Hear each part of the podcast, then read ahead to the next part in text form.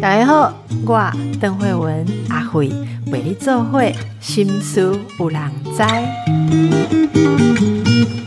大家好，心事有人知，我是邓慧文。今天我们要谈一个很严肃哈，那好像大家都知道，但是其实大家对于怎么样去防治或怎么样去关怀，并不是呃每个人都很清楚的议题哈。这就是所谓数位性暴力。嗯。俗称应该怎么称？就是所谓的偷拍啦，哈。那今天跟我一起来谈这个话题的，大家记得之前有韩国的这个 N 号房事件是震惊全球。嗯，我们也在二零二二年透过《镜周刊》好揭露了一个台湾版的这种 N 号房事件。那当初这个呃加害者据说有骗取到三百多位受害者的私密照片，还有社群账号、学校班级这些个人资讯，而且还标价格去。贩卖哈，那这个当然就是让大家非常的震惊，所以这一个报道是在呃去调查，还有为大家揭露说，其实过程非常的艰辛。所以今天呢，我们呃会有今天这一集是跟国际特色组织的平等与反歧视政策好这边的小组做。一个合作，希望把这个讯息带给大家。那也特别国际特色组织为我们请到了当初呃，应该说去调查跟制作这一个报道的呃第一手的我们《镜周刊》的记者，好，就是在我旁边的依婷，哎，依婷你好，Hello，医师好，是。这个到现在有一段时间了，哈，嗯，可以说说看你当初为什么会愿意投身去做那个报道，叫做《青春炼狱》，对吗？好，《青春炼狱》是网络裂片性私密影像事件部啊，哇，当初是老板派给你的，还是你自己决定说，哇，我要很很热忱的？因为一看就知道很难做啊。其实一开始做的时候，没有想说它是一个多大的调查报道，而是其实已经大概有快两年多前吧。那时候在脸书上面，我们就看到越来越多女生她们的性私密影像可能被前男友啊，或是被现任男友外流，然后事件越来越多。其实这类型的犯罪，其实这几年都一直蛮多的。以前我们会叫它复仇式色情，就是有点像是报复性的这种行为。但这几年其实我们就不会用这样子的语语。就是这样的词汇来说，因为它就变得好像是两个人之间的恩怨。那那个时候，大概在两三年前的时候，我跟我同事就在脸书上面看到一个女生，因为她的性私密影像被她前男友散布在网络上面，然后最后她就在脸书上面发说她自杀了，就她的家人帮她发说她自杀了，希望这一切停止。然后那时候我看到那个贴文的时候，其实很震惊，因为第一个是很难去想象说到底这样子的一个犯罪。或是这样的一个行为对一个人的伤害到底有多深？然后我们也很想知道说到底这个女生发生了什么事情，所以我们就去追查那一个案子。然后追查到最后就发现说，哦，事实上那个女生她并没有自杀，而是她必须用死亡为手段让这一切停止。嗯嗯。但但这样对我们来说还是非常的震惊，因为你必须用死亡为一个手段让这一切风波去停止，是一个很很激烈的方式。当然，而且那其实你说。虽然不是真正的自杀，可是那也是自己的一种身份自杀。例如，他不再用他原来的账号，甚至搞不好还不用原来的名字在网络上或者在他平常的社群出现。我觉得那也是某种身份上的自杀。对，其实就是有点像是他把他的前一段人生就这样磨灭掉了。对对，所以那时候我们就很想要知道说这些受害者他们到底发生了什么事情。所以那时候我们就开始联络很多像相关的妇女团体啊、相关的组织，然后在前。前两年的时候，我们做的其实跟 Deepfake 换脸有关的调查报道，就那时候也还蛮红的，就是小玉的那个案件。其实最开始就是我们去揭发的，就那时候我们也是进入到那个 Deepfake 的群组里面，然后去发现整个犯罪的事件。然后随着就是进入越来越多这类型的群组之后，我们就发现说，在台湾的网络世界里面，其实有非常多类似的事情正在发生，甚至是有点像台湾，就是像南韩的 N 号房那样的情况。然后。大概是在前年吧，就是慢慢的我就进入到了更多就是比较私密的色情的 Telegram 的群组，然后就发现非常多女性的私密照在上面被外流，可能是成年人，可能是未成年人，然后最后也进入到了像脸书很多霸社，就是很多青少年聚集的那种脸书的社团，可能有七八万人以上，四五万人左右的，那里面也很多很多这样子的照片在外传着，然后最后我们就终于进到台湾网络，就是。上面一个就是被称为说是九成的色情影像源头的那个网站，叫创意私房。那它其实已经在台湾有十二年之久了。那经过就是比较长时间的调查，最后就发现说，在这三个不同的地方里面。有非常多相似的手段，就是相同的犯罪方法正在进行。您说的三个地方是指这个网站？对，你说叫创意私房跟。Telegram 的色情群组，还有就是脸书的跋涉哦，他们有很多相同的手法，对，然后甚至很多相同的照片，嗯嗯，对，所以在这个过程里面，我就发现说，哎，有一组在跋涉上面不断流传的照片，其实最源头就是在创意私房上面被贩售的，然后我就一张一张的去比对，然后去寻找当事人，然后了解说到底这些影像是怎么样被制造出来，因为一开始看到的时候，其实。很难辨识说到底他是自愿拍摄的，还是他是一个被人家精心设计的影像。因为那些女生的自拍照片其实都都都被标志说是他们自拍的嘛，所以好像是他们自愿拍的。可是里面有一些影像是很重复的，比如说他们会摆出某些的特定的动漫角色的表情啊，或是一些性行为时候的动作，或是他们可能会被指定要拍摄某些动作。那那些照片其实有一点点奇怪的，也就是说。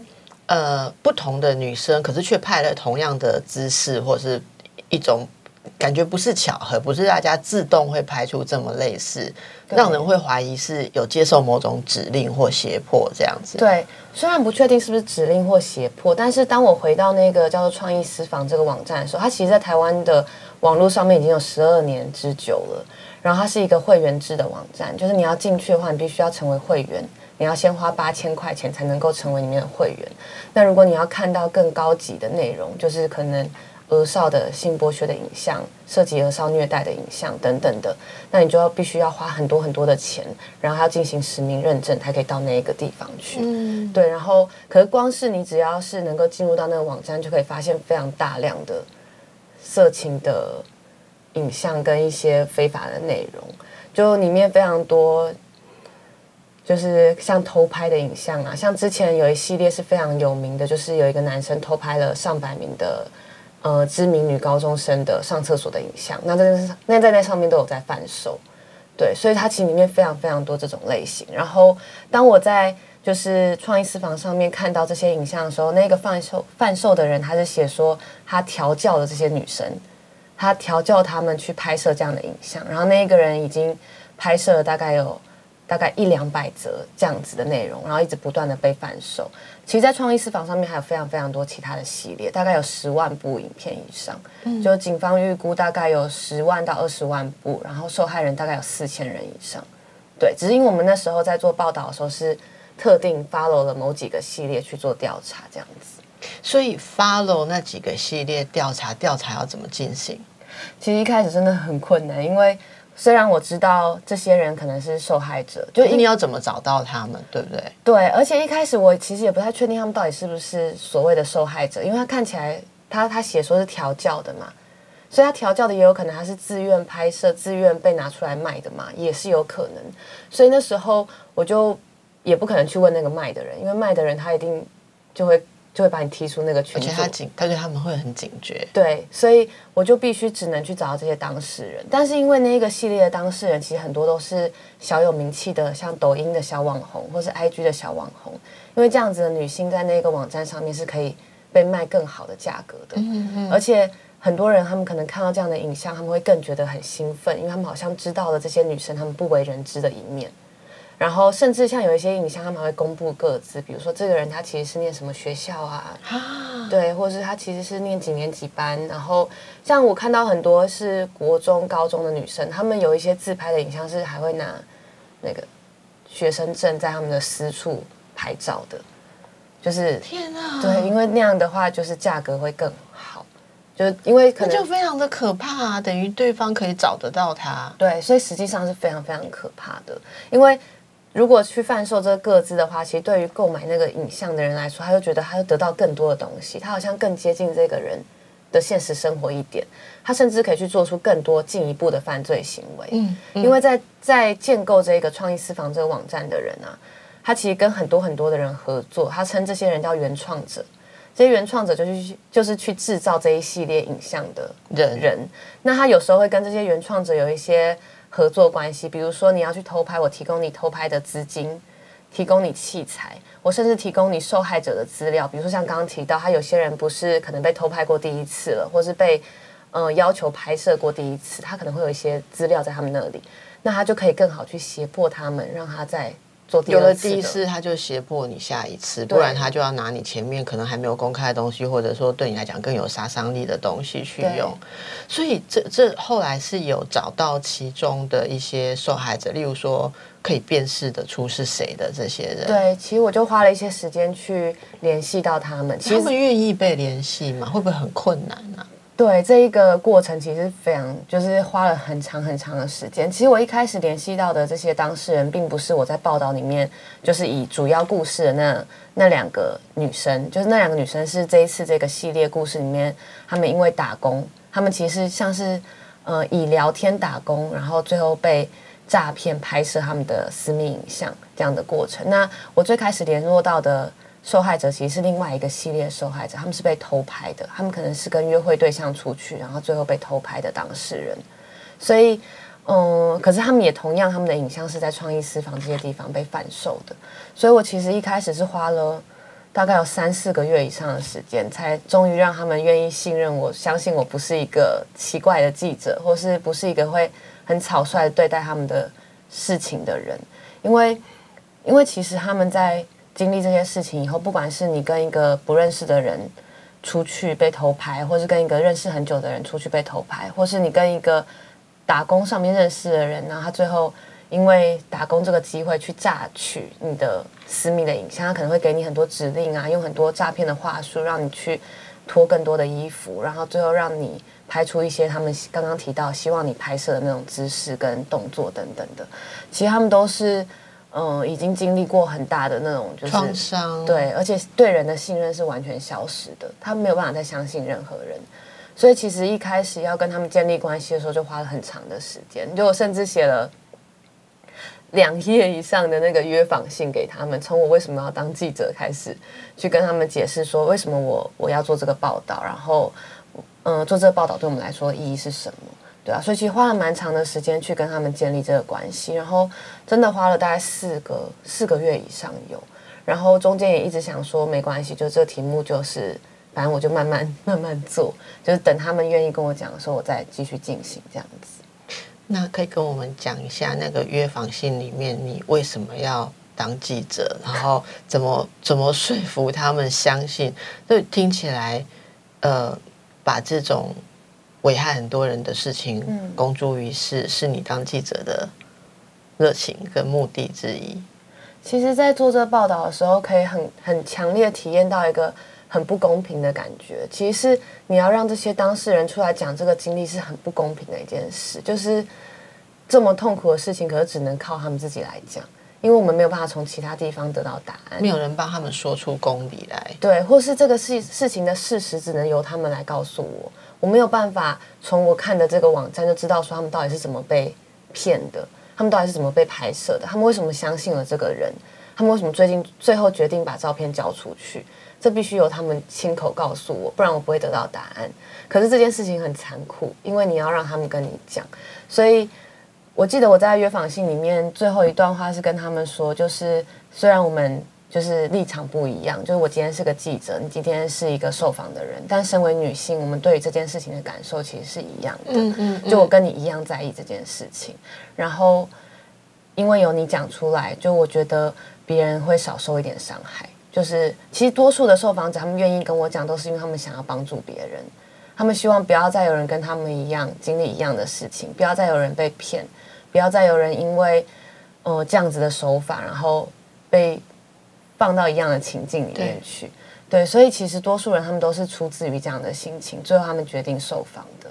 对，所以其实真的花了蛮长的时间。然后报道里面的细节要怎么样去处理啊？比如说你要不要具名，你要不要露面，然后这件事情的细节我们可以写到什么程度？或者说你要把某些细节怎么样掩饰一下，总不能工作、学校、身份、科系、个性、身高、面貌完全都出现吧？对不对？但里面有受访者他们是具名露面的，因为他们可能是本来就有点名气的小网红，所以他们希望他们的那些粉丝可以知道，说他们这些影像并不是他们自愿拍的，而是他们被诈骗而也有拍摄的。也有澄清的一个发生的一个意味啦。哈对对对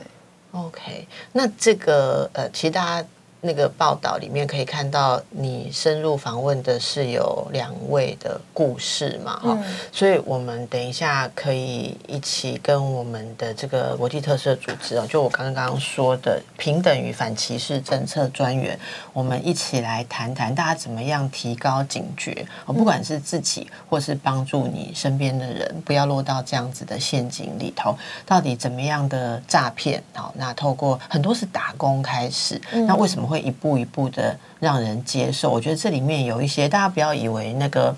呃，为为什么那么多人会接受哈？你如果知道他的话术，你会觉得蛮难抵抗。对我我来讲，那个不是只有话术，是话术加上心理。对，那里面有一种甚至牵涉到对个人价值感的操弄，嗯好，然后他们非常厉害，就是有一套技巧会针对人不同的个性，他们都已经看很多，他们会知道前面跟你的对话你怎么样的反应，这个就是可以继续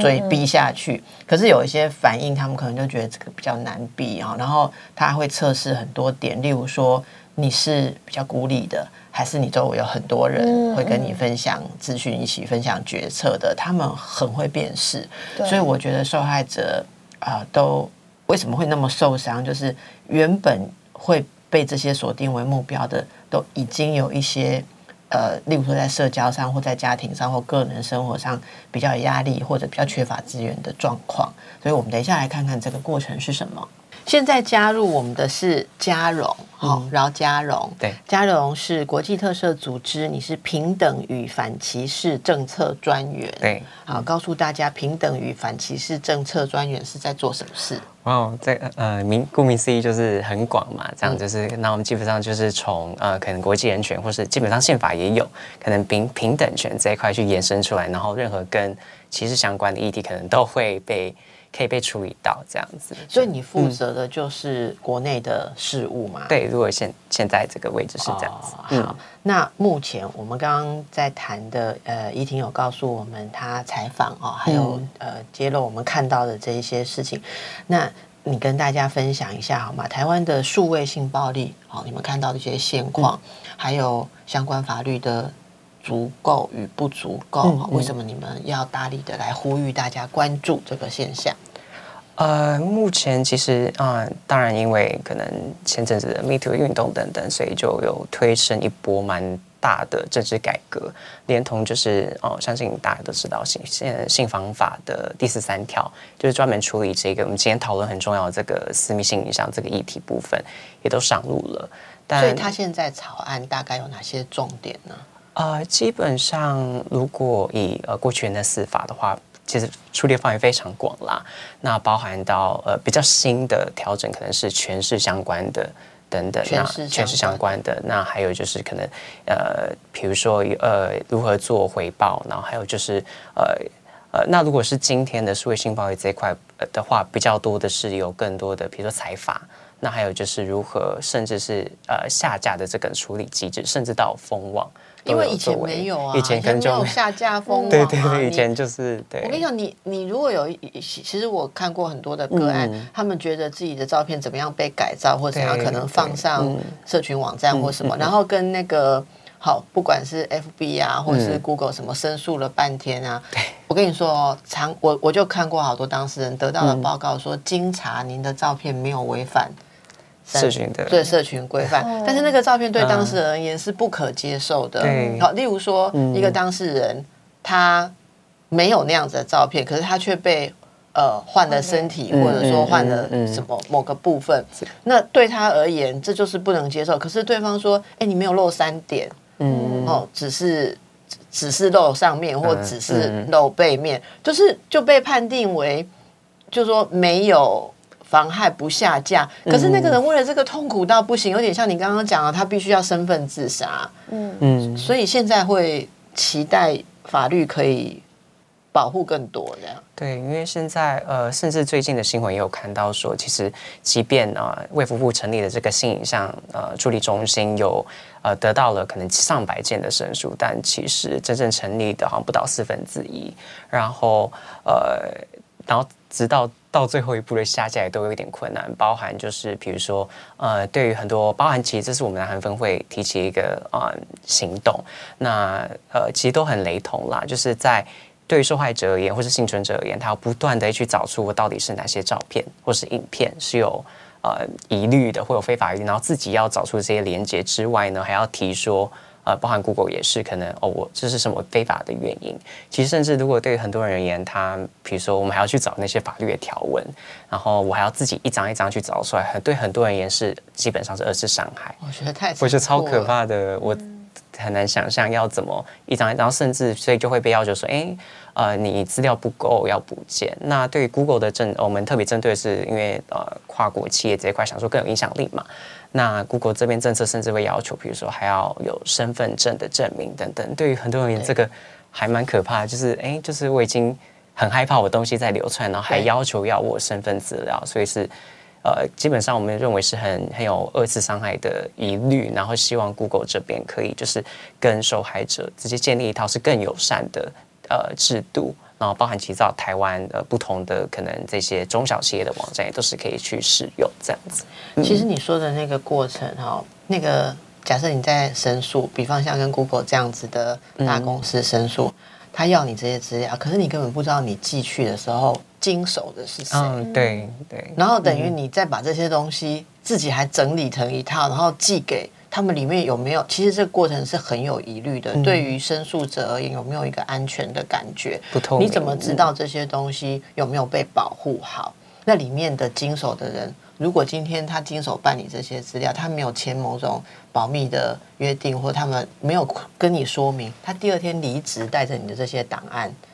怎么办？哦，这这个都是我们非常非常缺乏的东西。所以很多人他，你刚刚哎，其实卫福部有。什么性影像处理中心中心可以申诉？这这很多人知道吗？其实我相信也没有很多新的，不好意思，我今天才知道。那个是要怎么？那个是上卫福部的网站可以找到。其实 Google 应该就。啊，它也是，其实就是今年，然后算蛮今年的成立一个中心，然后就 Google 就会有，然后就可以类似一站式的网站，让你去做这样的申呃举报这样。那我们要打的关键字是卫福部的性影像，其实性影像处理中心应该就 Google 的到了。处理中心，然后如果你是受害者，或是要要帮忙受害者去对做这件事，可以进去，然后就可以。做申诉，对对，它其实有一些专线啦，就是你可以打过去这样子。因为过去其实台湾比较针对儿少的部分，就是只要是儿少的，不管是不是出自于意愿，这些照片是一定不能存在。对。但针对成年人，他们就会认为说，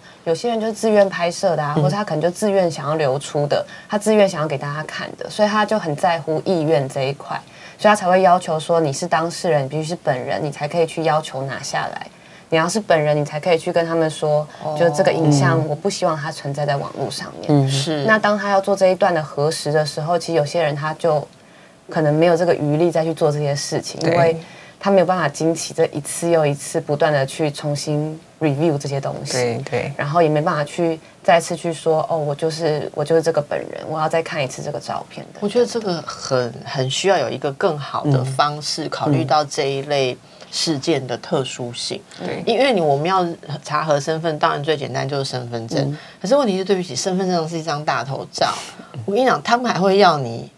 我跟你说真的，我有看过案例。他说，他们对方还要求他说，我没有办法从你的身份证辨识，你要再拿一些更多的生活照去证明你跟那些影像里面是。同样的人，是这种这个过程，你那但是经办的人也很为难。他说：“我总要确认，嗯，好。可是这个过程，就算没有需要再提供更多的东西，光是把这些不希望被人家流传的属于你本来应该属于你个人的影像，还要用你的身份证跟他做连接，更加确认他的身份。也许本来网呃网络上面流传的照片，不是所有的人都知道是你。”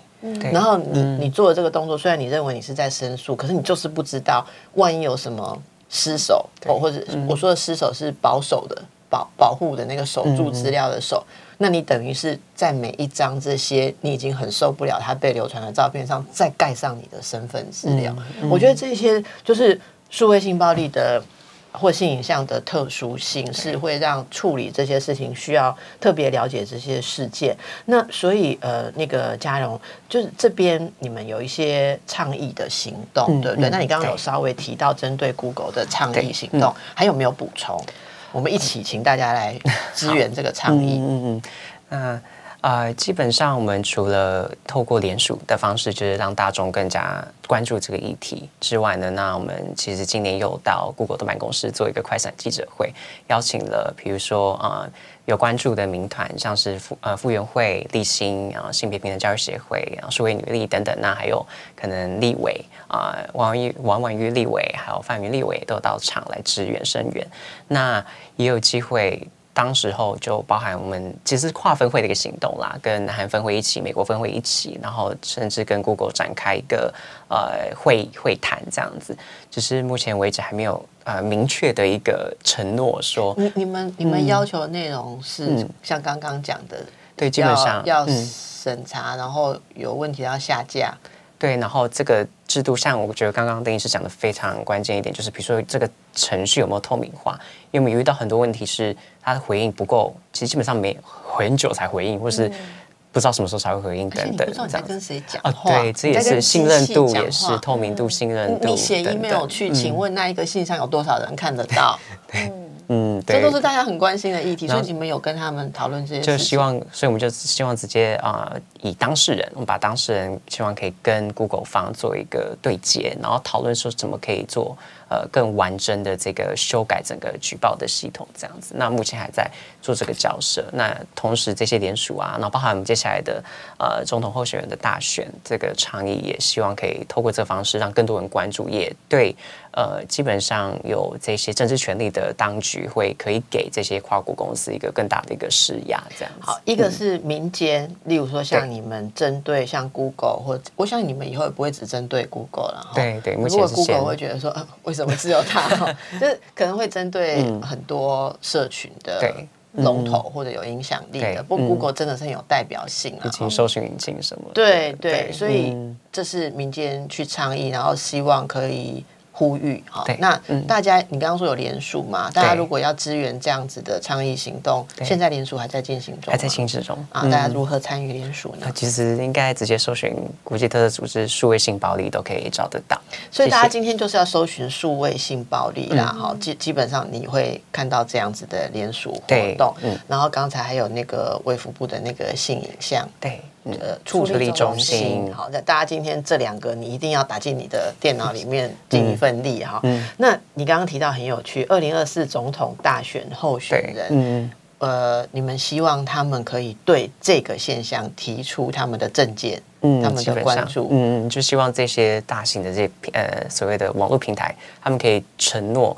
呃自己的服务可以不会有人权侵害等等。那我们接下来在十一月底也会有个记者会来公开他们，因为我们有个问卷调查的，你是公开各大公司候选人公公候选人的回应，针对我们的问题的，对对对，其实我们很多题啦，这是其中一题。我知道啊，你们折磨候选人的方式就是你们会发一封信嘛，然后就说希望要知道这一些东西，例如说以前不管动保的啦、环保就会发。发这种信给各式各样的候选人，然后请他们做回应，所以那些信已经发出去了。然后我们网站网站其实已经上线了。你们呃，可以告诉大家有哪些问题吗？我们也来模拟一下，我们如果两个是总统候选人，我们要回答什么？那你们问他们什么？我们的那个呃网站叫“靠你额头”，靠你额头，对，靠你额头。然后我们问，呃，靠你额头，有点有点类似这样。这个倡议叫做“靠你额头”，对，就是请大家来联署，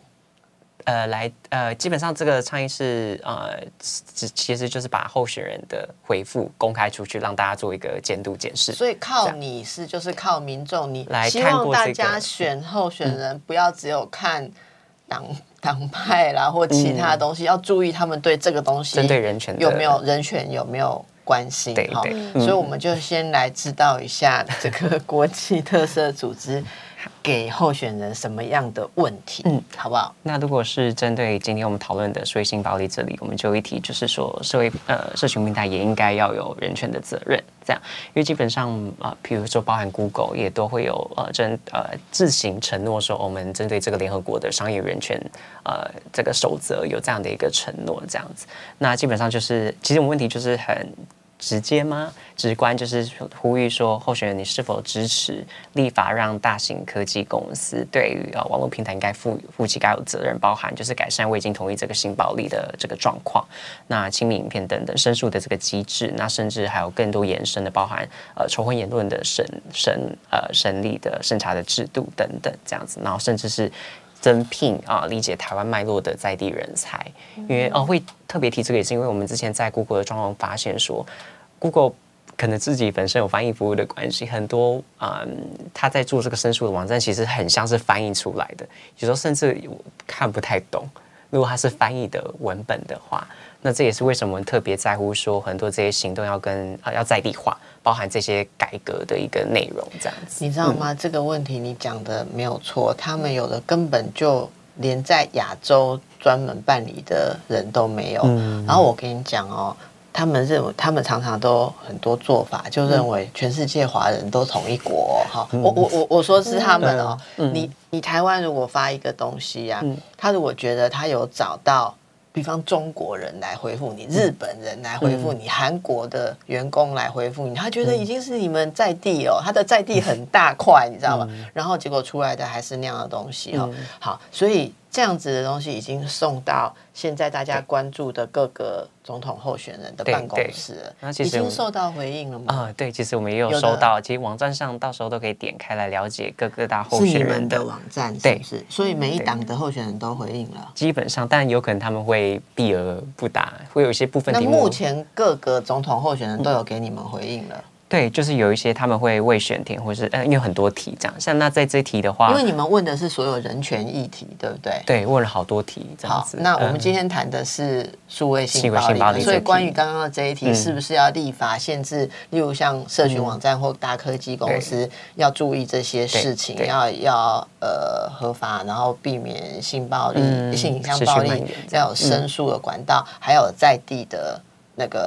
人。来负责这一块，嗯，哎，我们很好奇，来，我们来看看，我们现在看到大家的头像，总统候选人比如说，目前非常同意跟同意的就是嗯，柯文哲。非常同意的是谁？是郭台铭。郭台铭非常同意，然后柯文哲同意。同意。那赖赖清德跟侯友谊是没有选填的，那底下就有他们的回应，这样子。虽然他们没有选填，但也会有回应的。像赖清德这里就有回应说，任何人都不能假借。言论自由之名以仇恨性、仇恨性言论来伤害他人，那他有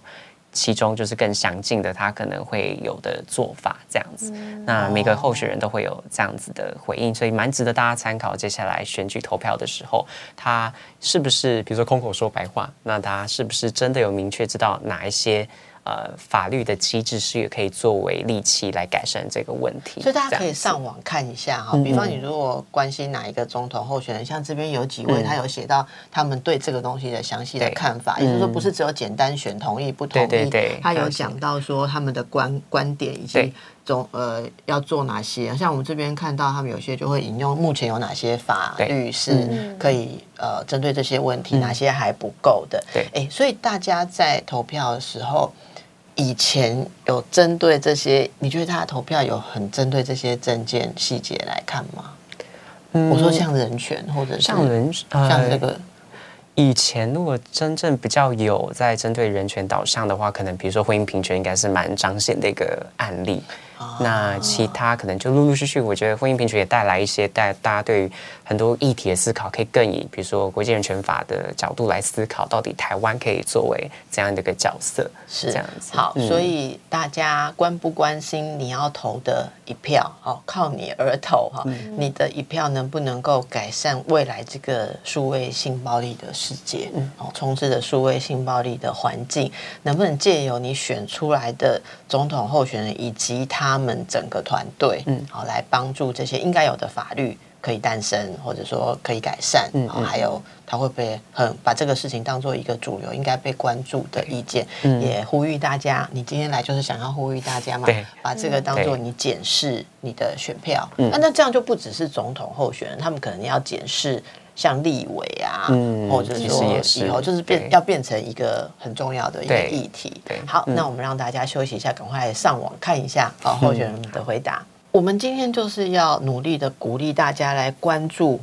数位性暴力法律有没有好好的执行，有没有有效。刚刚在说到的一些修法，哈、嗯其实修法是已经完成了吗？对，其实基本上其实已经上路了，就从今年七月开始，就是已经上路。今年七月，嗯其实也不久。对，刚开始，所以像刚刚那个性影像处理中心就是刚上路，嗯然后大家也还在检视它到底实际上成果怎么样。嗯。嗯然后相关的法规，因为有一些像刚刚提到 deepfake 这种东西，它以前是无法处理的，那现在它可能就列为现在的这个法规可以处理的内容。但大家还是要看说，像这些案件实际上进到法院之后，到底会判得多重。你说嗯 d e f a 对以前不能处理，现在列为可以处理，可以再详细说明一下吗？就像以前 deepfake 的话，它是没有法律去讲说这种 AI 啊或者什么去做成这样的影像，它是实际上侵害到了什么。所以以前我们可能会用，比如说妨害各自啊，或是呃为嗯妨害名誉等等的嗯这种个资法等等的来处理它。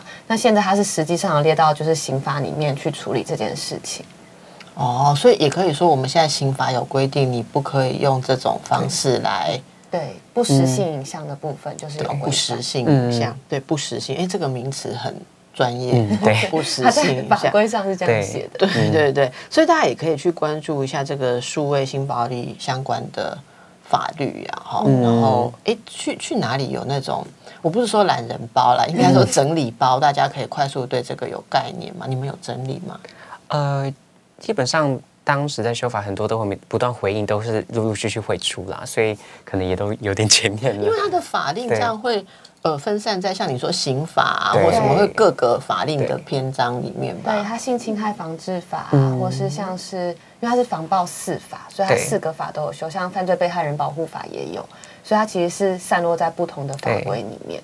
然后其实里面真的有蛮多，像是现在才对这些当事人有一些影响，比如说，呃，像散布别人的影像，以前可能是行政法。但现在它提升到刑法的等级，所以你现在如果散布别人的影像，你可能实际上是刑法等级的，那就不能说哦这件事情你只是传给别人，所以没有什么关系。所以它其实很多的法律都有很多的细修。嗯嗯，我突然觉得所有人都应该要，诶，现在学校有放进这个课吗？不然很多学生不好意思哦，你现在随便传传这种照片，你就犯法了，而且是刑法哦，对、不是像以前那么轻松哦。嗯对，